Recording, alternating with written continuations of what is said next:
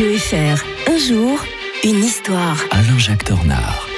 Ne serait-ce pas l'historien de Radio Fribourg Bonjour Alain-Jacques Tornard. Eh oui, tout à fait. Bonjour Mike. Je vous avais reconnu.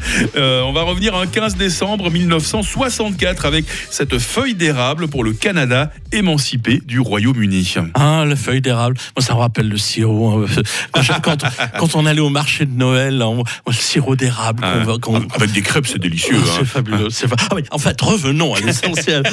le 15 décembre 1964, le Premier ministre libéral du Canada, propose au Parlement d'adopter un drapeau euh, unifolié, comme on dit, à la feuille d'érable pour euh, remplacer la Red Ensign de la marine britannique qui ser- servait de, de- de drapeau, hein, les- l'écu euh, des armoiries du Canada, le lion anglais, le lion écossais, l'arbre d'Irlande, le lys de France, les feuilles d'érable canadiennes, tout ça, ça faisait quand même un peu, un, un peu patchwork. C'est pour ça qu'on se dit quand même euh, que autant se référer uniquement à l'arbre mythique du pays dont la sève a nourri les habitants au printemps et continue de les régaler. Et nous aussi, Mike. Alors, Enfin non, je veux pas revenir encore sur la sirop d'érable.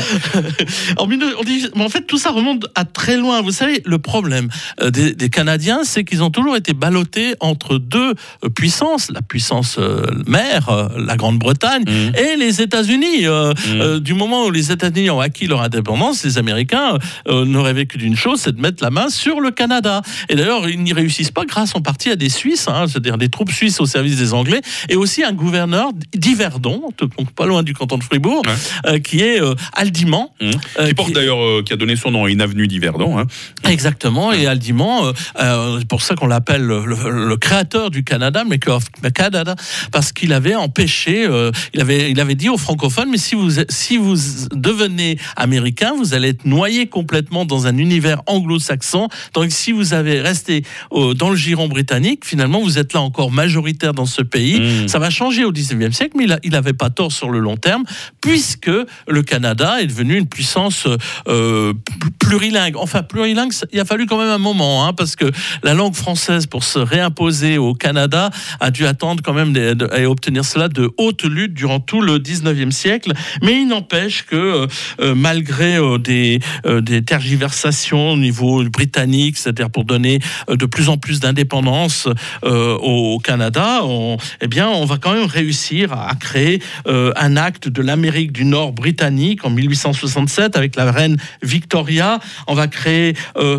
un dominion, on n'ose pas dire un royaume, donc on dit un dominion. hein. Et pendant la Première Guerre mondiale, euh, eh bien, les, les, les Canadiens vont se battre dans le nord de la France. D'ailleurs, il y a un petit territoire du côté de Vimy qui est territoire canadien. Euh, ils ont reçu parce qu'ils ont eu des milliers de morts à, à cet endroit-là.